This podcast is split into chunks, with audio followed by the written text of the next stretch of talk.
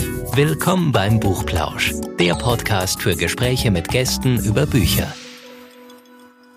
Hallo und herzlich willkommen. Wir haben heute einen ganz tollen Interviewgast, nämlich Marc. Hallo Marc. Hallo Anja. Marc ist der Gründer des DP Verlages, DP Digital Publishers. Und dieser wunderbare Verlag, der wird jetzt schon fünf Jahre alt. Man kann es kaum glauben, die Zeit ist gerannt wie verrückt.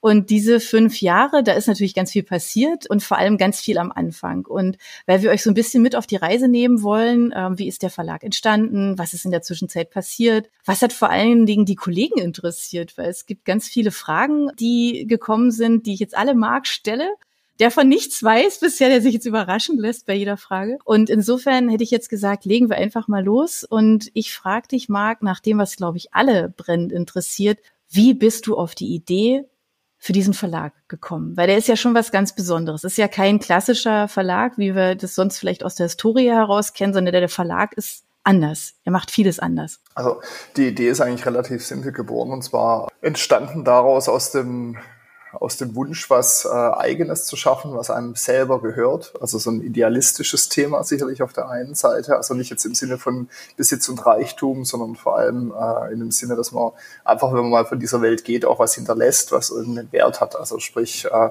was eine gewisse Nachhaltigkeit hat und nicht nur, was bezahlt wurde in Geld für die Arbeitsleistung, die man erbracht hat. Das war die, die eine Motivation. Aber die andere Motivation war, dass wenn man lange in Unternehmen arbeitet, also vor allem jetzt auch äh, in der Medienbranche, was ich getan habe, ich war in unterschiedlichsten äh, Medienhäuser, angefangen bei einer Zeitung als Verlagskaufmann, damals in der Ausbildung, Anzeigenblatt, ein Buchverlag, ein digitales Internetunternehmen, das AOL hieß als Beispiel. Dann fängt man dann, Magazine war ich auch, ähm, da fängt man dann irgendwann drüber nachzudenken, dass ja eigentlich grundsätzlich alles dort Schönes, was man tut, nämlich man arbeitet mit Inhalten, man arbeitet mit Menschen, man schafft was, also man generiert was, äh, schafft einen Wert für den Leser, für denjenigen, der es verfasst hat, für den Redakteur oder Autor, für denjenigen, der es auch am Ende gedruckt hat oder finanziert hat, für den Drucker. Und das ist schon was Besonderes, weil, ja, ich sag mal, ich, wenn man erzählt hat, man schafft beim Verlag, war das immer, oh, du schaffst beim Verlag. Und da sieht man auch schon, welche Faszination ähm, letztendlich auch äh, Verlage oder gedruckte Medien oder Medien allgemein auslösen. Und jetzt kommt das Stichwort gedruckte Medien. Für mich war es dann äh, der Punkt, dass ich gedacht habe, naja, gedruckte Medien sind schon gut, aber wenn ich jetzt mal lange in die Zukunft schaue, dann denke ich, dass eben das Thema zwar immer eine Bedeutung haben wird, aber das Konsumentenverhalten sich einfach verändern wird. Und so war der Ansatz auch, im Jahr 2013, dass ich einfach einen Anstoß hatte, mal drüber nachzudenken. Wenn ich was selber machen möchte, was möchte ich denn überhaupt konkret tun? Und für mich stand fest, ich möchte was mit Medien zu tun haben. Ich möchte aber nichts mit Werbung zu tun haben, das habe ich lang genug gehabt. Ich möchte auch nicht irgendwas auf die Beine stellen, was automatisiert, skaliert und dann für teures Geld verkauft werden kann, sondern ich möchte irgendwas schaffen, was was Menschen glücklich macht, was mich glücklich macht, was mir jeden Tag Freude bringt, wenn ich sozusagen an meinen Arbeitsplatz gehe, wo immer auch der sein wird. Das war so die Grundidee. Und dann habe ich mir das Thema E-Books genauer angeschaut und ich äh, muss zu meiner Schande gestehen, ich weiß noch, wie ich im Jahr, ich glaube 2005 wahrscheinlich war das, bei einer GfK-Präsentation saß, damals bei einem sehr großen deutschen Buchverlag und wo uns vorgestellt wurde, wie faszinierend das Thema E-Reader ist und ich mir immer gedacht habe, ich glaube nicht, dass das jemals eine Chance gegen das gedruckte Buch haben wird. Ähm, das habe ich auch immer gesagt, das war so mein Einstieg, auch bei den Präsentationen, wenn es um Finanzen ging. Dieses Denken 2005, obwohl ich schon seit 2000 oder 1999 im Digitalgeschäft bin, habe ich immer gedacht, nee, also das gedruckte Buch, das kann nie ersetzt werden. Und das stimmt auch, es kann nicht ersetzt werden. Ähm, das glaube ich auch nicht. Die Frage ist eben die Masse. Das habe ich irgendwann auch gelernt. Als Betriebswirt lernt man das auch. Es kommt immer auf die Masse der Menschen an, die ein Produkt nutzen, weil dann wird es auch letztendlich erst rentabel oder man kann eben kleinere Einheiten zu viel, viel teurerem Geld verkaufen. Und tatsächlich gibt es ja auch so eine Trendwende im äh, Buchgeschäft, dass plötzlich das Thema Ausstattung bei einem Buch viel mehr Bedeutung gewinnt und auch die Leute das erkennen und dann eben auch mehr investiert wird wieder in sozusagen das Buch und die Haptik an sich. Auf der anderen Seite gibt's immer mehr, ja, sag ich mal, digitale Leser. Und da kam dann der Schnittpunkt, dass ich gesagt habe, wir haben letztendlich ein klassisches Angebots- und äh, Nachfrageverhältnis und momentan ist es so, dass wir auf der einen Seite sicherlich ein wachsendes Nachfrageverhältnis haben nach ähm, sozusagen digitaler Literatur. Auf der anderen Seite, und das ist, war gar nicht so das Thema, ob da eine Nachfrage da ist, sondern auf der anderen Seite auch ganz viele Autoren, die Werke haben und also die Inhalte haben, Literatur geschrieben haben und deren Werke gar nicht verlegt werden. Und da habe ich mich auch in Foren umgeschaut und auch festgestellt, dass es eben so viele Stoffe und Geschichten gibt, die nicht verlegt werden und habe mir so überlegt, ja, eigentlich ist das doch schade und habe mir nochmal so den Prozess angeschaut, so wie man den auch klassisch lernt, äh, wenn man eben verlagsorientiertes Studium oder Verlagskaufmann lernt. Wie ist denn da überhaupt dieser Prozess? Wie kommt das, wie kommt das Manuskript dann nachher zum Leser? Und letztendlich ist tatsächlich der Dreh- und Angelpunkt und auch das Nadelöhr dann doch der Verlag. Nach dem Verlag dann das darf man nicht unterschätzen, der Buchhandel. Also was der Buchhandel nicht will, wird auch nicht verkauft. Ja, zumindest nicht in mhm. dem damals gültigen, sage ich mal, ähm, Geschäftsmodell. Aber am Ende ist es doch so, dass trotzdem ganz viele Inhalte da sind, viele Autoren da sind und Amazon nicht umsonst auch das Thema Self-Publishing plötzlich angeboten hat und dadurch eine riesen Masse an Literatur äh, für E-Reader zur Verfügung gestellt hat. Da kann man sich jetzt streiten darüber, ob die gut oder schlecht war oder gut oder schlecht ist. Es gilt auch da, dass hat jedes Werk und jede Literatur findet einen Leser. Ja, die Frage ist eben die, als äh, derjenige, der es verlegt, ist die Masse groß genug? Kann man damit tatsächlich Umsatz generieren oder Umsatzerlöse generieren und so die Kosten wieder refinanzieren? Und erreiche ich diese Menschen, die das lesen könnten, in der größtmöglichen Masse? Ja, das ist so die Frage gewesen. Und daraus tatsächlich ist entstanden, dass ich gesagt habe, und das andere ist die Faszination für die Technologie, das ist die dritte Motivation. Ähm, wir haben heute so viele wunderbare Möglichkeiten, die vor 25 Jahren gar nicht gegeben waren. Also als ich angefangen habe äh, als Verlagskaufmann, ähm, da gab es noch Matrizen, das kennt heute fast keiner mehr, ja, also wo dann Anzeigen Matrizen abgeliefert wurden die dann gedruckt wurden. Ja. Also da war dann äh, Computer to Plate, war ein Wahnsinnsverfahren und es war auch alles spannend. Also diese Technologien sind weiterhin spannend, aber ich sage mal, die Möglichkeiten, die wir heute haben, Inhalte, Daten miteinander zu vernetzen und daraus Auswertungen zu fahren und neue Erkenntnisse letztendlich zu, äh, zu entwickeln, ja, und mhm. dann auch letztendlich vielleicht auch neue Produkte zu generieren, über die früher keiner nachgedacht hat mhm. oder die sich auch keiner vorstellen konnte. Das ist natürlich schon was Faszinierendes. Ja, also es gibt äh, ja heute vielfältige Möglichkeiten, letztendlich Daten miteinander zu vernetzen und neue Erkenntnisse auch daraus zu generieren oder zu gewinnen und auch neue Produkte zu gestalten. Und das genau das, wenn man das kombiniert, wir haben ein sehr hohes Angebotsportfolio an potenziellen Texten. Wir haben digitale äh, neue Möglichkeiten, Produkte wirklich optimal zu positionieren. Und auch in meinem früheren Leben oder Arbeitsleben habe ich eben viel mit, mit äh, Search Engine Optimizing zu tun gehabt für Webseiten oder auch Search Engine äh, Advertising. Und letztendlich ähm, ist auch ein E-Book am Ende nichts anderes als eine, ein HTML und ein HTML ist durchsuchbar und hat Keywords und letztendlich Wert, kann daraus Wertigkeiten generieren, die für Suchmaschinen spannend sind. Und ähm, ja, wenn man das dann so kombiniert dann mit dem Thema, ich mache was mit Literatur und dann letztendlich auch so auf den Nenner zurückkommt und sagt, okay, letztendlich geht es darum, faires Geschäftsmodell zu finden für beide Seiten.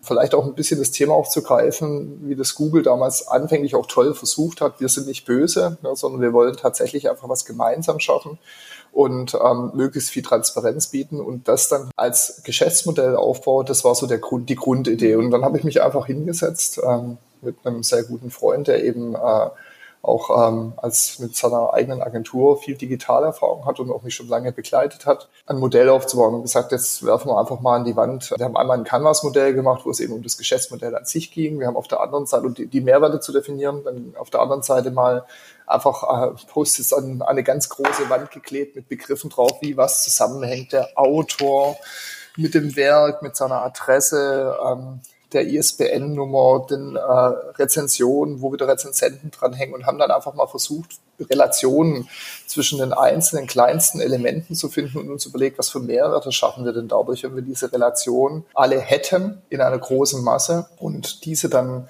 digital abfragen könnten. Also es geht jetzt nicht drum um äh, künstliche Intelligenz. Ähm, es geht auch nicht äh, darum, äh, dass man sagt, äh, welche Werke sind gut oder schlecht, sondern letztendlich geht es einfach darum, bessere Vorhersehbarkeiten zu schaffen, zu sagen, ähm, wenn ich jetzt ein Werk habe, das eine gewisse Struktur folgt, einen gewissen Inhalt hat und vergleichbar ist mit anderen Werken, kann ich schon von vornherein sagen, naja, ich hätte da ganz viele Rezensenten vielleicht dazu oder Rezensionen bei den Werken, die schon erschienen sind. Und wenn ich die Rezensenten alle anspreche und das Werk ist wirklich ähnlich, dann wird die Wahrscheinlichkeit doch auch hoch sein, dass die genauso gute Rezensionen abgeben. Und so, so ist die Idee auch entstanden, ähm, das Ganze sehr in einer relationsorientierten Datenbank abzubilden, mit dem Ziel zu sagen, egal was wir wie wir den Inhalt nachher ausgeben wollen, also textuell gesehen, ja, also nicht mhm. gesprochen, sondern textuell gesehen, auch nicht verfilmt, nur textuell gesehen, das war der erste Gedanke, dann ist es egal, ob dann nachher ein HTML für eine Website rauskommt, ein HTML, Ultra HTML für ein EPUB,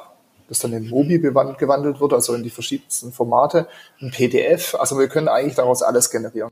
Ähm, und das war so die Grundidee. Und daraus entstanden ist dann tatsächlich so der erste Antrieb zu sagen, da bauen wir ein Geschäftsmodell drauf aus. Ja, also das Geschäftsmodell ist, wir haben einen digitalen Verlag und wir werden digitale Bücher machen, digitale Inhalte. Also das war so die, der Grundgedanke und das war auch das, was letztendlich gereizt und fixiert hat. Also einfach auch, der, auch die Idee, dass es einfach machbar ist. Ja, genau. So, und dass es ähm, einfach ja eine ganz andere Idee ist, als normalerweise eben Verlage an die Geschichten rangehen und einfach halt ganz viel Bücher ja auch ablehnen ja, weil sie einen ganz anderen Gedankengang da haben. Das heißt, du hast ja mit DP, kann man sagen, also in den fünf Jahren jetzt schon ganz viele Autoren glücklich gemacht, weil ihre Geschichten auf eine schöne Art und Weise auf den Markt gekommen sind, die es vielleicht, äh, ja, sonst hätten die Autoren wahrscheinlich den Schritt vielleicht nicht gewagt. Was heißt wahrscheinlich vielleicht nicht, weiß man ja nicht. Also es gibt ja viele Möglichkeiten, aber das ist ja was, was DP ja auszeichnet, dass die Bücher auch besonders schön gemacht werden. Also nicht nur, dass es die Möglichkeit gibt, ja, an, die, an diese Literatur zu kommen, sondern dass man sie ja auch auf eine sehr, sehr schöne Art und Weise in den Händen hält. Ja, also dass es ähm, tolle Ausstattung ist, einfach was ähm, Schriften und es ist sehr liebevoll gemacht. Ne? Das war, das war ein, ein Thema, tatsächlich ein großes Thema. Wenn man sich dann, das vergessen zu sagen, war aber wichtig und ist heute noch ein wichtiges Thema.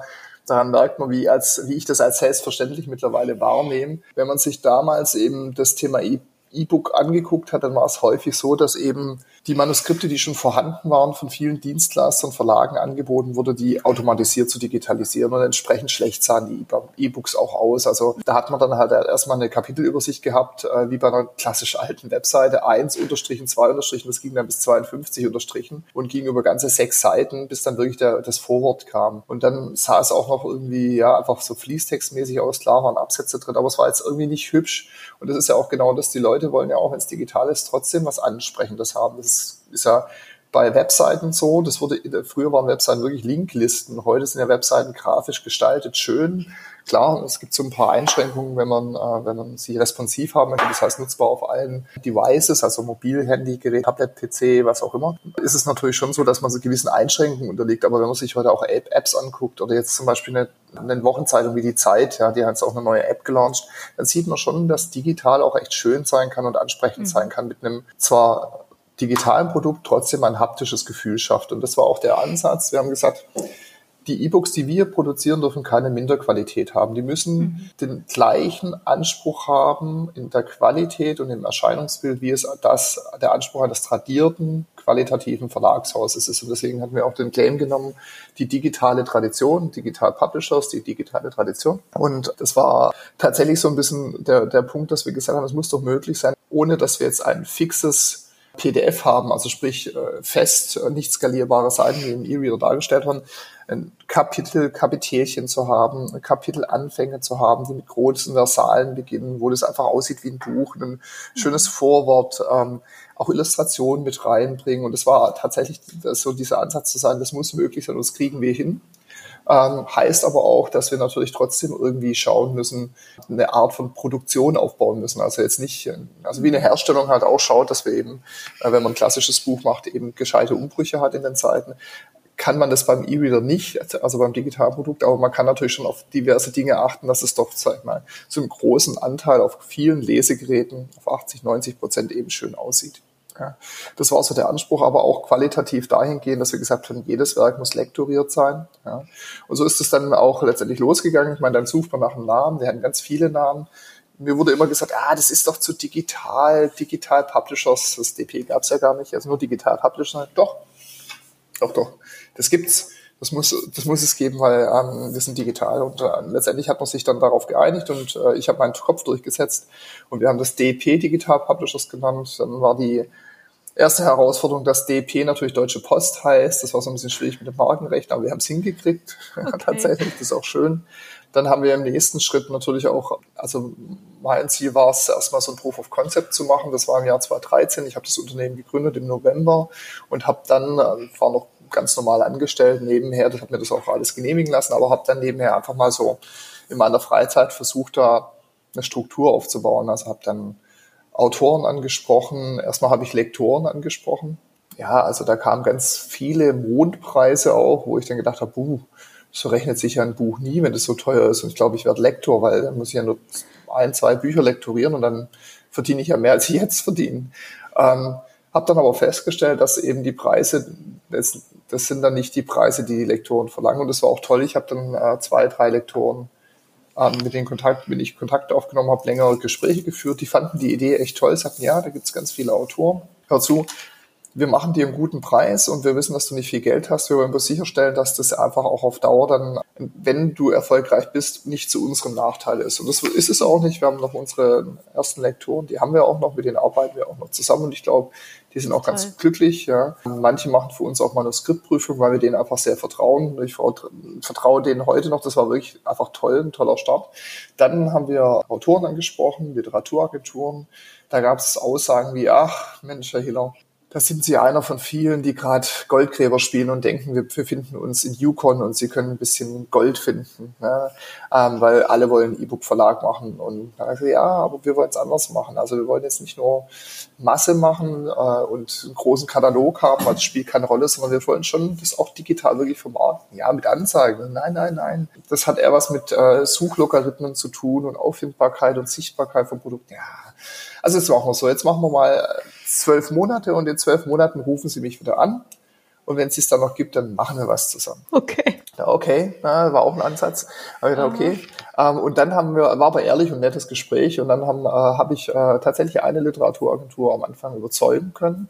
Die hat auch ihre Autoren überzeugt und ähm, wir haben dann, also ich hatte verschiedenes, also ich hatte über, äh, über Literaturagentur, aber auch direkt hatte ich in Summe dann zehn Werke zusammen, die ich mit äh, zwei Lektoren zusammen umgesetzt habe. Also das habe ich halt einfach vorfinanziert alles und habe gedacht, das muss man mal testen, ob das überhaupt funktioniert.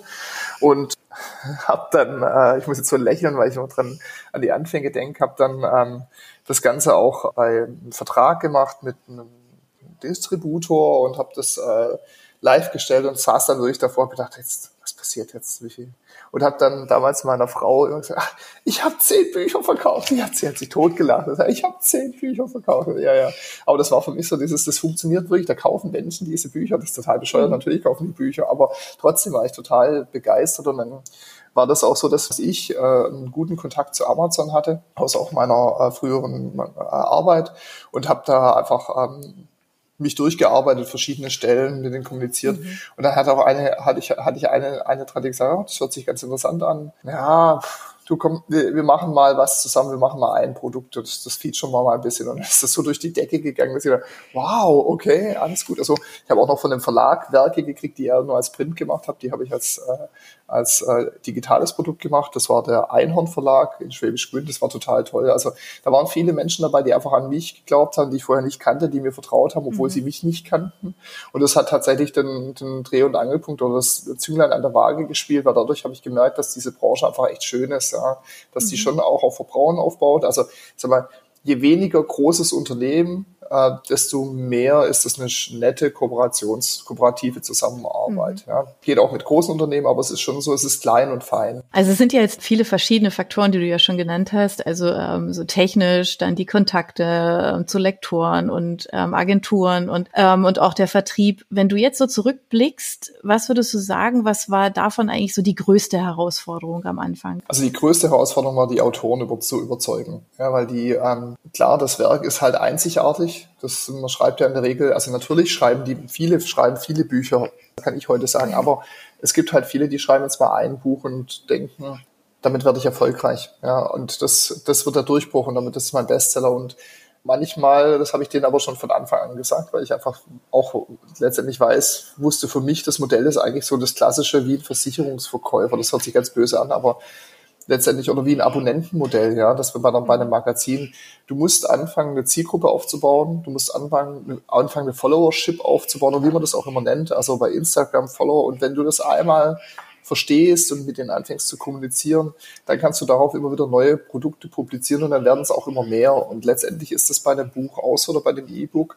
Je mehr Bücher du hast, ja, desto mehr Leser hast du natürlich auch und desto mehr Leser hast, desto mehr Bücher kannst du publizieren. Das geht nicht immer auf, aber sag mal so, wenn du einen äh, einigermaßen massenmarkttauglichen Inhalt hast, das ist halt einfach so ja, mhm. dann kannst du im E-Book-Bereich tatsächlich erfolgreich sein. Wenn du jetzt starke Nischen bedienst, das kommt immer darauf an, was, also wir sprechen jetzt hier nicht über Fach- oder Sachliteratur, sondern wir sprechen über Belletristik. Wenn du eben belletristisch ähm, eine sehr spitze Zielgruppe bedienst oder eine, die halt vielleicht digital jetzt nicht besonders häufig vorkommt, dann wird es einfach schwierig. Ja, aber mhm. solange du dich, also wenn du dich im Bereich Liebe bewegst, äh, Unterhaltung, Krimi, Humor, Klar sind es unterschiedliche Ausprägungen von der Masse der, der potenziellen Leser, aber da kannst du eigentlich nichts falsch machen, wenn du gut schreibst. Und für mich war auch der Punkt, dass ich gesagt habe, auf der einen Seite schreiben die sicherlich gut, aber die können auch besser schreiben. Und dazu dienen natürlich Rezensenten und Rezensionen und die müssen wir irgendwie mit den Autoren zusammenbringen. Das war auch noch so ein Punkt. Aber die größte Herausforderung war tatsächlich erstmal die Autoren zu überzeugen. Und die allergrößte Herausforderung war eine Literaturaagentur tatsächlich, die hat mich vor, da, da habe ich nicht mit gerechnet da habe ich, ähm, die hat mir gesagt, sie hätten Rechte aus England von einer Autorin, Jeanette Lawrence. Und ähm, da müsste ich, aber da habe ich das Modell noch nicht verstanden.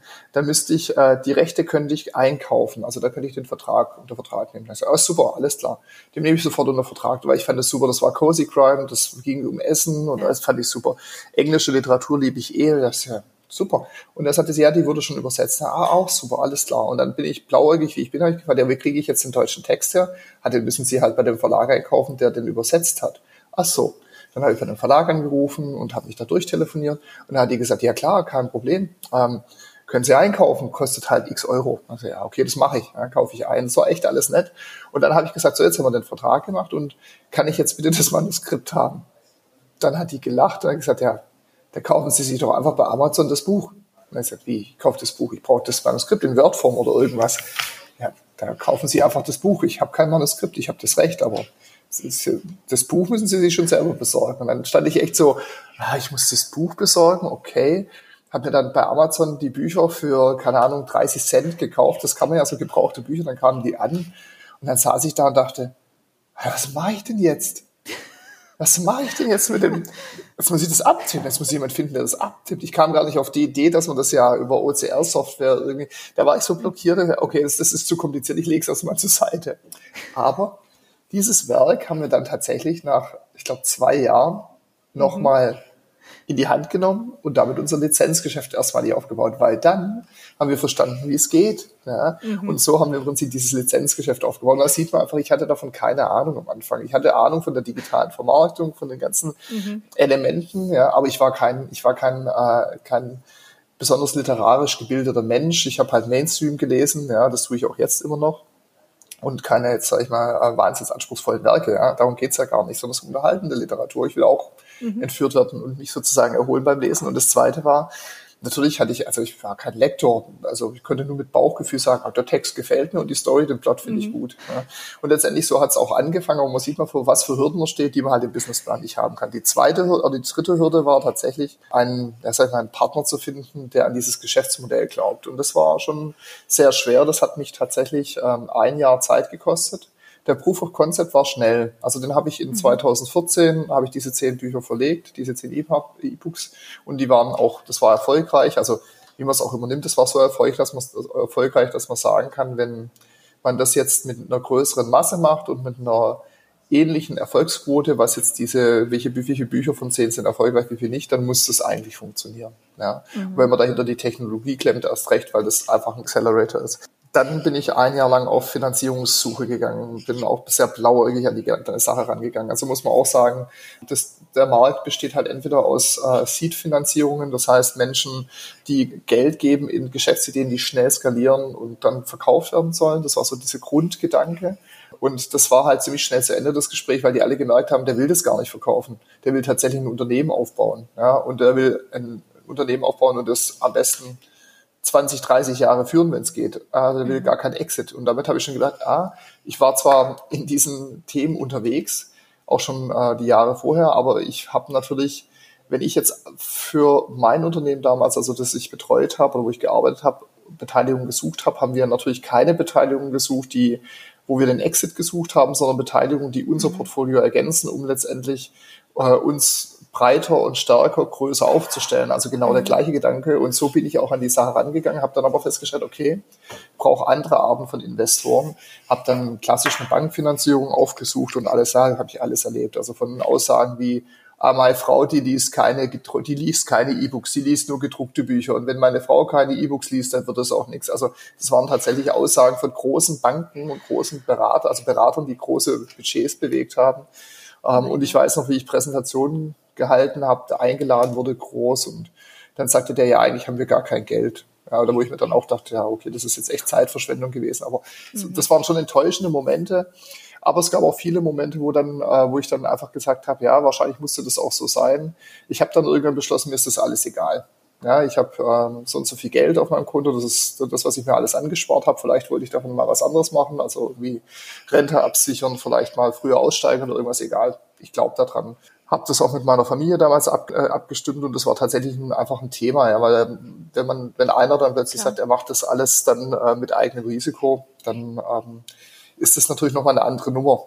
Das habe ich 2015 beschlossen, dann auch gekündigt und habe mich dann vorbereitet, dass ich ab 1.1.2016 dann einfach mal schaue, wie es funktioniert und dann mache ich halt mal statt 10 Bücher 30 Bücher, so das war so der Ansatz. Und dann manchmal ist es so, ist ja das Glück sucht ja, also die, das Glück ist ja immer Fügung, also durch Schicksal ist mir jemand über den Weg gelaufen, mit dem ich mich zufällig unterhalten habe, der mir dann gesagt hat, ah du, sprech doch mal mit dem und dem. Da habe ich den angerufen und der hat mich dann zu Menschen gebracht, die ganz tradiert sind eigentlich auch von ihrer, von ihrer Ausstellung her. Und äh, dann kam ich zur mittelständischen äh, Beteiligungsgesellschaft, dann kam ich zur, zu einer, zu einem äh, Investmentfonds, der, ähm, der in Biberach sitzt, ähm, die eben sowas eigentlich noch nie unterstützt haben und die die Idee einfach cool fanden. Und die einfach gesagt haben, ey, der Typ, der muss das einfach drauf haben. Das, der ist so mhm. überzeugt davon und gesagt haben, ja, jetzt startest du mal, wir machen das, wir machen das mit dir zusammen, wir fördern das und wir gucken mal, was rauskommt. Dann bin ich 2016 tatsächlich mit zwei Mitarbeitern gestartet. Da kam dann die vierte Herausforderung, das Gefühl, das erste Mal das Gefühl, wie viel Geld geht raus und wie viel Geld kommt rein. Und dann die Zahlen, die man mal da in den Businessplan geschrieben hat, das war schon, das waren schon große Differenzen. Ja. Und ich habe dann auch immer zu den zwei Damen gesagt, die ich eingestellt hatte, also ich glaube schon, dass das funktioniert, aber so ein bisschen, bisschen Risiko ist schon bei der ganzen Sache dabei. Ne?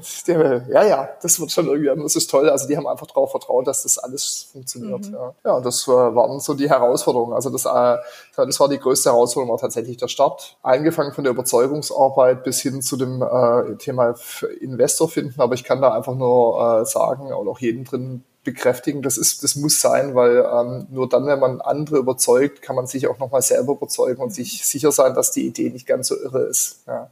Weil manchmal redet man sich Dinge ja auch schön. Ja, ja wobei es, denke ich, sicherlich auch gut ist, halt einfach dann so einen Partner zu, zu haben, wie du ihn ja gefunden hast, oder die Partner, ja, die dich unterstützen und die, ähm, die mit der Idee mitgehen und sagen, ey, das ist so spannend.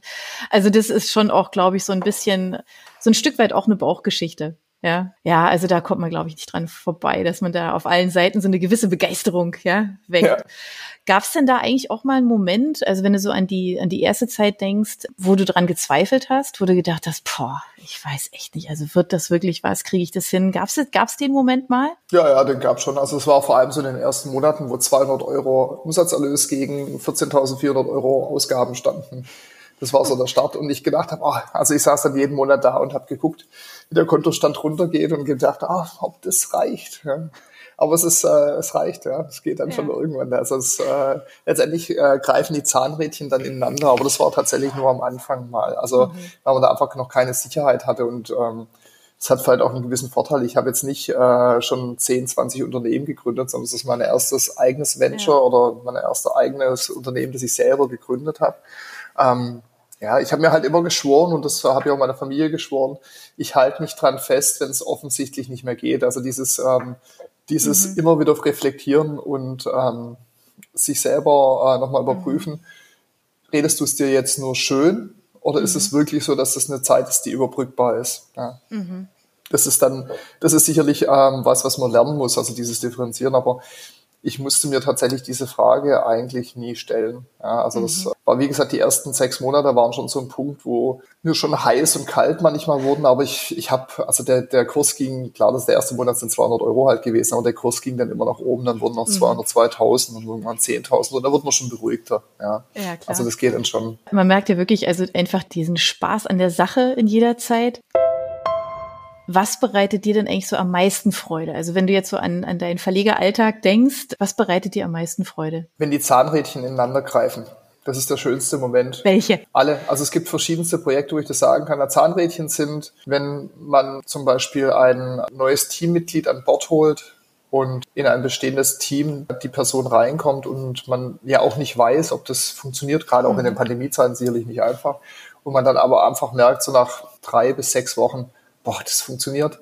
Da macht's mhm. Klick, Klick, Klick. Die kommunizieren miteinander, die haben gegenseitig Ideen und motivieren sich und bringen neue Ideen auf. Hammer, richtig gut. Oder Zahnrädchen können das sein. Man hat eine Idee, hat jemand an Bord, der auch schreibt und der einem von Ideen erzählt, was mal alles machen möchte. Und man sagt dann, hm, wenn man das als Serie machen würde, als E-Book und dann noch als Hörbuch und dann spricht man mit einem Partner, wie zum Beispiel damals, wo wir noch keine Hörbücher gemacht haben, Audible und sagt, wir, wir hätten da was, das könnte man so und so entwickeln, hättet ihr da Lust drauf? Ja klar, sofort. Sofort, das müsste so und so gestrickt sein und da und dann geht man wieder zurück und sagt, du, hast du schon mal überlegt, das in die und die Richtung zu schreiben? Ja klar, voll super, das will ich unbedingt machen. Wo du dann quasi merkst, klack, klack, mhm. die Zahnrädchen gehen ineinander. Und das Schönste ist natürlich dann, wenn das Produkt gelauncht wird und du siehst, Wahnsinn, das geht durch die Decke, das hat Platz, Rangplatz 400 und ihr sagst, ja, und es hat im Hörbuch Rangplatz 200 und sagst, ja, es geht alles auf, es geht alles auf. Ja, das ist einfach, natürlich glaubt man immer daran, aber das Schönste ist, mhm. wenn man dann auch sieht, wie es geht. Oder jetzt äh, der letzte Ja-Moment war mit den Zahnrädchen als wir unser Rezensenten-Dashboard vor einer Woche gelauncht haben und gesagt haben, ja, jetzt ein, da ist so ein Live-Chat drin, dass man also, dass man miteinander kommunizieren kann, dass die Rezensenten uns tatsächlich anschreiben können, wo die Frage war, wie viel kommt denn da auf uns zu überhaupt? Und sind wir dann nur noch damit beschäftigt und haben fragt da irgendwie komische Sachen, ja, oder wird irgendwie ausfällig? Ja, wir machen das jetzt einfach. Einfach dieses Team, das dann sagt, ja, das machen wir jetzt aber, gucken mal, was passiert. Und auf der anderen Seite, ja, glaubst, diese 5000 Rezensenten gehen da je drauf. Und dann der Moment, also da ist schon stressig, aber der Moment, man schaltet es live und plötzlich tut keines der Systeme mehr, die man vorher hatte, also weder das interne Produktsystem noch das Autoren-Dashboard tut und man stellt fest, ah, das hängt ja damit zusammen, dass alle Rezensenten plötzlich auf diese Datenbank ausstimmen und dieses Ding nutzen, bis es glüht. Ja, man nur noch beschäftigt ist mit der Technik. Wir brauchen mehr Nutzerfreizeiten, wir brauchen mehr Serverkapazitäten und man denkt so, um Gottes Willen, aber in dem Moment ist man gleichzeitig so unendlich glücklich, weil man einfach mhm. merkt, das Bedürfnis wird gedeckt, die Menschen haben tatsächlich das Bedürfnis. Oder man sitzt in seinem, man hat äh, dann so ein Dashboard, wo man den Chat einschaltet, dass man quasi adressiert werden kann vom Rezensent.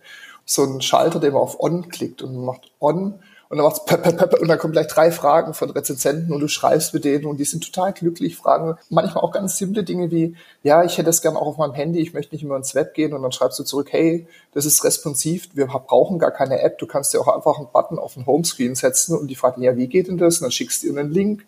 Und er sagt, ja, super, hast mir voll geholfen, das ist ja voll cool, ja, und du denkst dir, ja, ja, genau, es ist voll cool, es funktioniert. Oder du guckst dann in ein Ticketsystem, wo die Rezensionsanfragen reinkommen, die quasi über diese Plattform generiert werden können.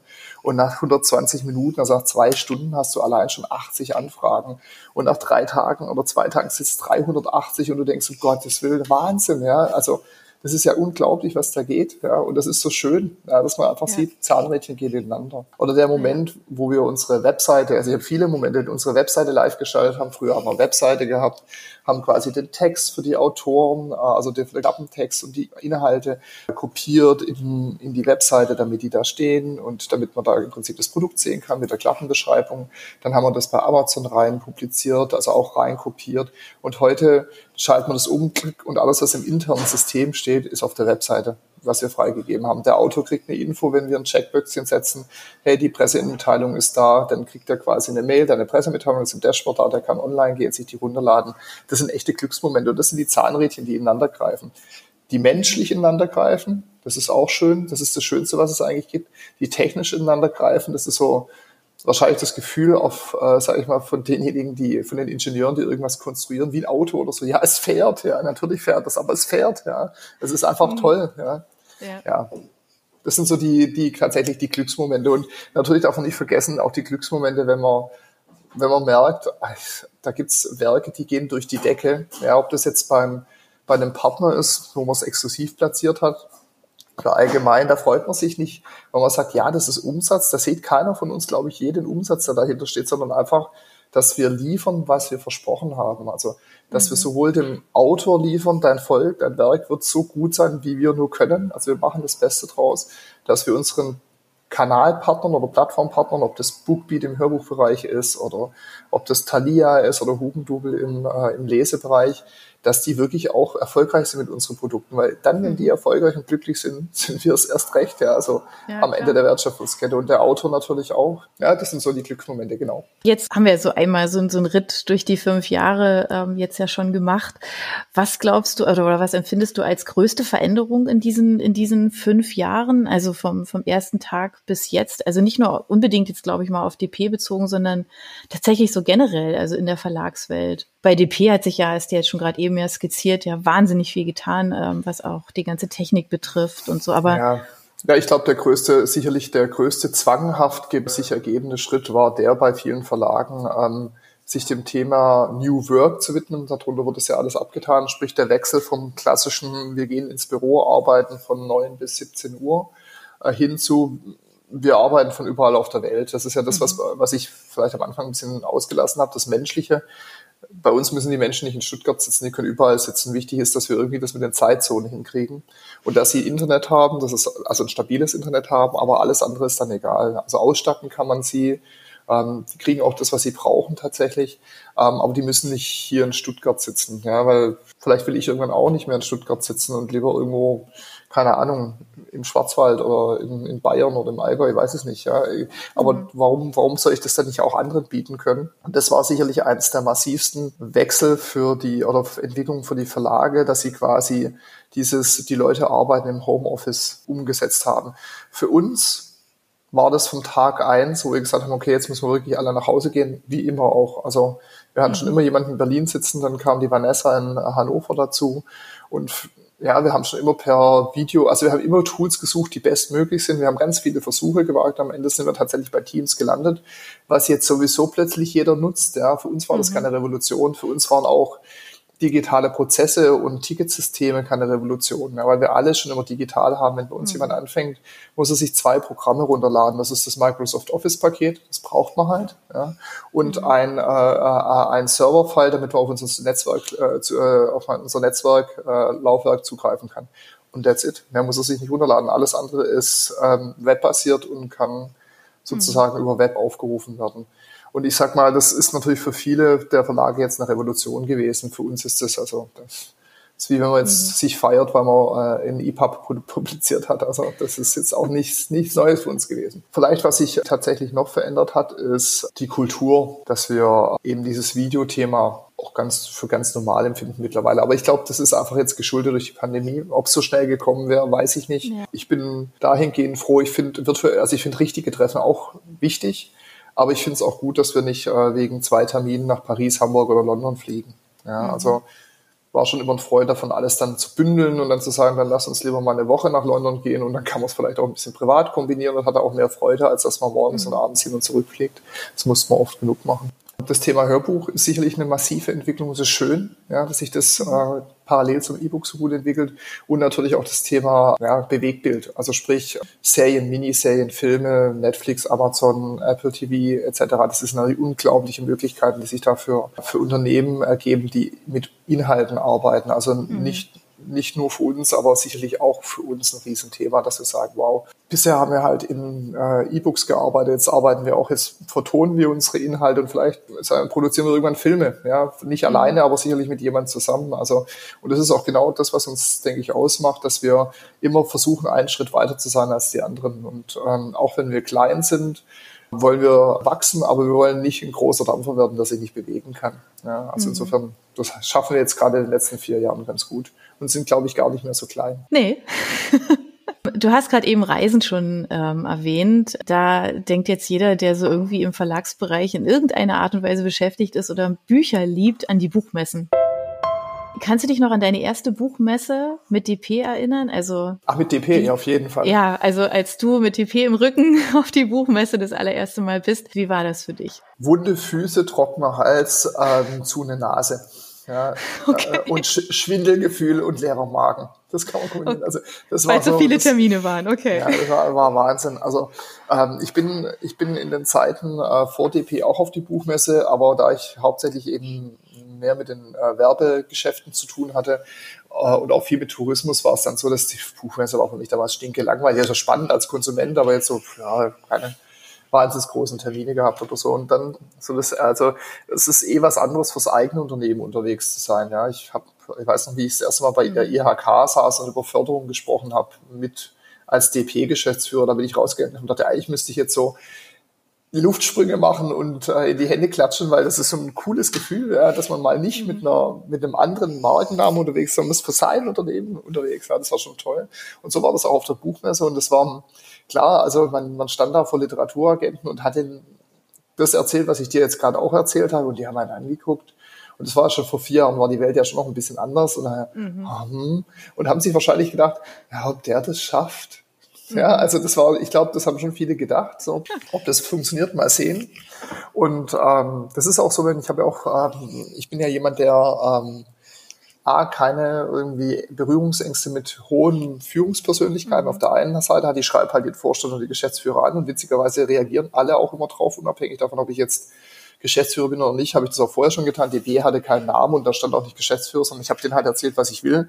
Und dann haben die mir entweder einen Kontakt gegeben und ich habe mich mit denen tatsächlich auf der Buchmesse getroffen. Das waren immer nette mhm. Gespräche, ob da jetzt was draus geworden ist oder nicht, aber viele Fragen, vor allem wenn man jetzt ähm, nicht mit, mit Agenten oder Autoren spricht, viele Fragen, dann, warum willst du denn mit uns als Verlag kooperieren? Also was, was ist denn da für ein Mehrwert für dich drin? Und naja, also da ist immer ein Mehrwert drin. Also es, die Welt besteht ja aus Kooperation und das ist mhm. das, was man vielleicht ein bisschen auch aus dem angelsächsischen Bereich lernen kann. In Deutschland denken wir immer stark in Wettbewerb und mhm. ähm, wer welchen Vorteil hat. Und ich bin schon ein Mensch, der sehr stark in kooperativen Gedanken unterwegs ist und sich immer sagt, ja, also grundsätzlich, äh, klar hat jeder sein Steckenpferd, aber wenn man so manche Dinge kombiniert, kann man sich gegenseitig helfen. Ja. Muss man, ja. Das kann sein, dass das nur so ein, in Anführungszeichen, Window of Opportunity ist, was vielleicht drei Jahre hält oder zwei Jahre oder vielleicht auch nur sechs Monate. Aber immerhin hat man sechs Monate lang voneinander lernen können und sich weiterentwickelt. Mhm. Ja, muss man sehen, was da draus kommt.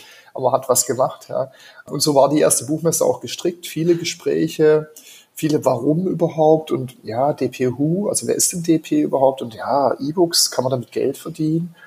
Ja, ich denke schon. Also das waren schon Themen mhm. und auch viele Autoren, die gesagt, ja, aber zwar sagen die auch heute, ich will aber schon zu einem richtigen Verlag.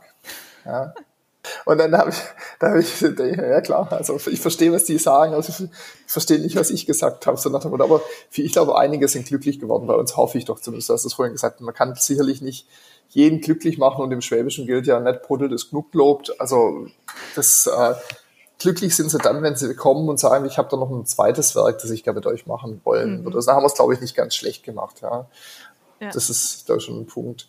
Ja, und ähm, das war so die erste Buchmesse, war davon geprägt, einfach von so Glücksgefühlen, äh, Niedergeschlagenheit. Aber da war eigentlich überwiegend, sagen wir, 80 Prozent war positiv belegt. Ja, sehr mhm. positiv belegt. Und ja. es wurde jedes Jahr einfach immer noch besser. Jetzt hoffen wir mal, dass es bald eine nächste Buchmesse gibt, die man auch tatsächlich in echt besuchen kann. Dauert noch ein bisschen, aber, aber geht ja bald wieder los, genau.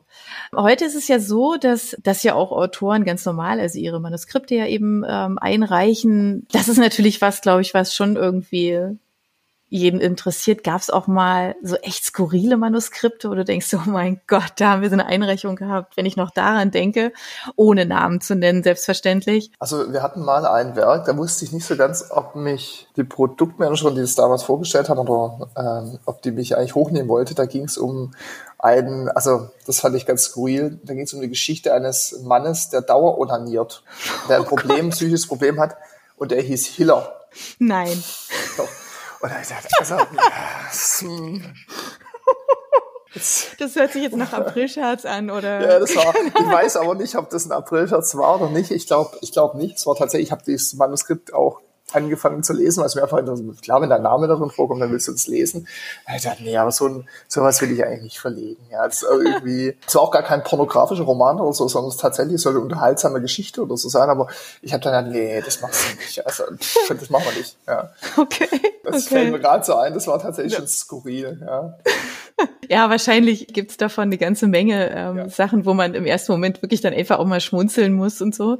Aber es gibt ja auch genau das andere Ende. Ja, also gibt es Autoren oder einen Autor, wo du sagen würdest, ganz ehrlich, würde ich wahnsinnig gerne verlegen. Gibt es so einen, so einen, so einen, so einen echten Wunsch, wo du sagst, das wäre schon toll? Ja, 298 Autoren, die wir gerade haben, würde ich gerne verlegen. Jederzeit wieder. Ist tatsächlich so. Ja, die machen schöne Sachen. Also ich, ich stelle tatsächlich keinen Autor, ähm, der jetzt meinetwegen gerade auf der Bestsellerliste steht, vor, vor die Autoren, die wir alle haben. Ich glaube, die sind alle genauso gut, weil wie gesagt, für jedes Werk gibt es Leser. Natürlich ist es immer für die wirtschaftlichen Erfolge ist die Masse der Leser entscheidend, aber für den inhaltlichen Erfolg ist nicht die Masse der Leser entscheidend, sondern einfach, ähm, dass das Buch gelesen wird. Ja, und ich würde jetzt behaupten, wir haben nur wenig Bücher, die gar nicht erfolgreich waren. Aber inhaltlich sind alle Bücher, die wir gemacht haben, einfach so, dass ich sage, wir würden sie zu dem damaligen Zeitpunkt des Kenntnisstandes immer wieder machen. Keine mhm. Fehlentscheidung. Ja weil wir nie was verlegt haben, woran wir nicht geglaubt haben. Und vielleicht schon 300. Also ich habe gestern rein, vielleicht sind es auch jetzt schon 300 oder 400, ich weiß es nicht. Ja. Und manche, manchmal kommt man einfach nicht zusammen, weil einfach, ähm, das hat ja nichts mit dem Inhalt zu tun. Das ist ja auch nichts Menschliches. Also, dass man sagt, weil der Autor so nett ist. Die sind ja alle nett. Darum geht's. Menschen ja. sind ja grundsätzlich nett, wenn man auch zu ihnen nett ist. Aber ich würde jetzt mal behaupten, wenn man das von der inhaltlichen Perspektive sieht, ist es so, dass wir jedes Werk wieder verlegen würden und deswegen auch äh, gut sagen können, wir würden jeden dieser Autoren wieder verlegen, wenn er ein Werk mhm. bringt, das zu uns passt, das wir genauso wieder bewerten müssen natürlich. Aber ja, wir können es eigentlich nur ablehnen, wenn wir sagen, wir werden wahrscheinlich nicht die Zielgruppe erreichen können, um den wirtschaftlichen Erfolg herbeizuführen. Das machen wir manchmal auch. Das sind unsere Sahnehäubchen, weil wir sagen, das ist echt ein toller Inhalt und ja, vielleicht wird es mal ein Klassiker. Aber wir werden damit wahrscheinlich keinen, also wenn wir Glück haben, kriegen wir gerade die Kosten wieder rein. Ist aber auch okay. Das gibt's auch mal, darf man halt nicht so oft machen. Ja. Ist auch bei Hörbüchern so, definitiv. Jetzt haben wir die ganze Zeit zurückgeschaut, ja, in zu, was war in den letzten fünf Jahren, was hat es, was ist alles passiert, was hat sich verändert. Wenn du jetzt einfach mal fünf Jahre weiterschauen würdest, nehmen wir mal fünf Jahre, das ist ja noch relativ überschaubar, obwohl pff, ja so wahnsinnig viel passiert.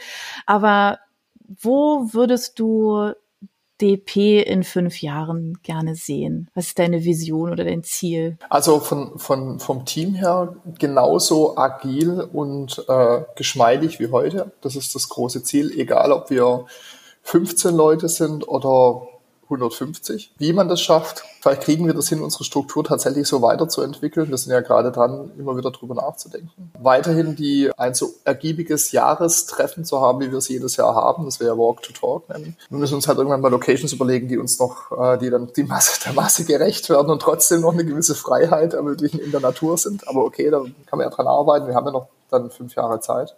Dann äh, ein großer, großer Traum ist tatsächlich auf der einen Seite ein breites und auch wirklich solides Hörbuchprogramm, so wie wir das heute schon im E-Book-Bereich haben, gleichem Ausmaß, also am besten paritätisches Verhältnis, was auch jetzt so Umsatzerlöse etc. angeht. Und auf der anderen Seite, klar, das Ziel ist schon der größte digitale äh, Verlag zu werden, äh, den wir haben. Dann wünsche ich mir ähm, vor allem, dass wir einen Großteil oder auch einen, einen Prozentsatz X unserer Werke es tatsächlich auf die Leinwand geschafft haben. Also ich brauche gar keine Kinoleinwand, mir reicht, ähm, mir reicht schon, ja, sag ich mal, Bestandteil eines Streaming-Kanals oder mehrere Streaming-Kanäle zu werden, da einfach ein, ein Geschäft aufzubauen, wo die, äh, die Inhalte weiter verwertet werden, weil sie einfach gut sind. Ja, also mhm. wir haben so viele Inhalte und wir sehen einfach, dass das tatsächlich wahr ist. Was im E-Book funktioniert, funktioniert auch im Hörbuch. Was im Hörbuch funktioniert, wird auch als Serie funktionieren.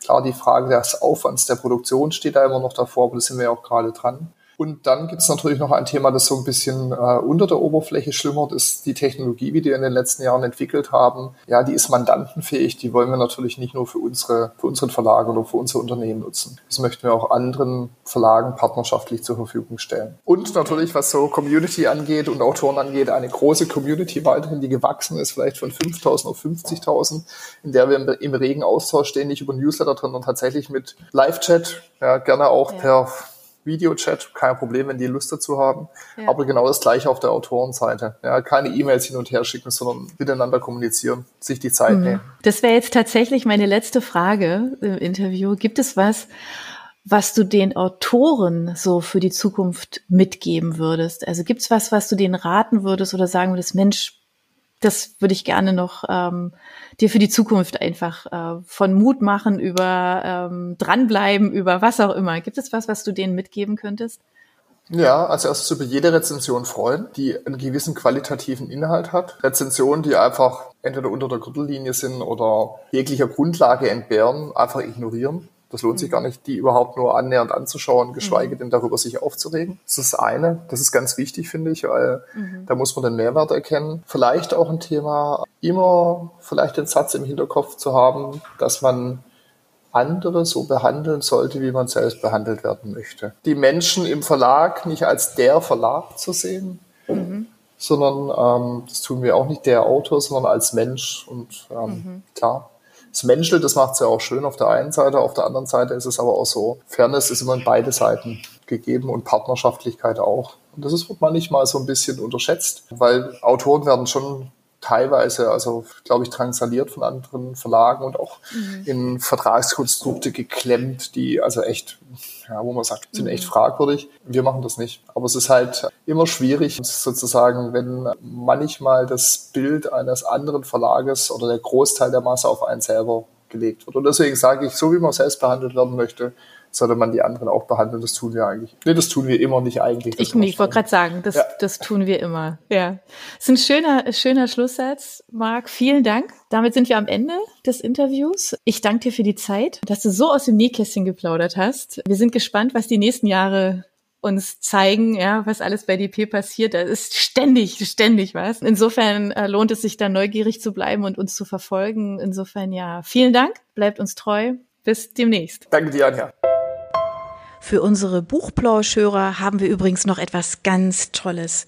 Falls ihr nämlich jetzt gerade nach dem richtigen Hörbuch sucht, dann könnte Bookbeat eine gute Idee sein. Stöbert durch über 50.000 Hörbücher. Entdeckt Bestsellerlisten, die Hörbücher von DP natürlich auch, oder lasst euch ganz persönliche Empfehlungen geben. Ihr wollt das einfach mal ausprobieren? Buchplausch und Bookbeat schenken euch einen ganzen Monat Bookbeat for free. Meldet euch einfach mit dem Rabattcode Buchplausch bei Bookbeat an oder geht auf die Seite www.bookbeat.de slash Buchplausch und schon seid ihr dabei. Den Link, den haben wir auch noch einmal in die Beschreibung der Podcast-Folge eingefügt. Also nutzt dieses wunderbare Angebot, einen Monat lang so irre viele Hörbücher zu hören, wie ihr wollt, denn genauso funktioniert Bookbeat. Das ist nämlich toll.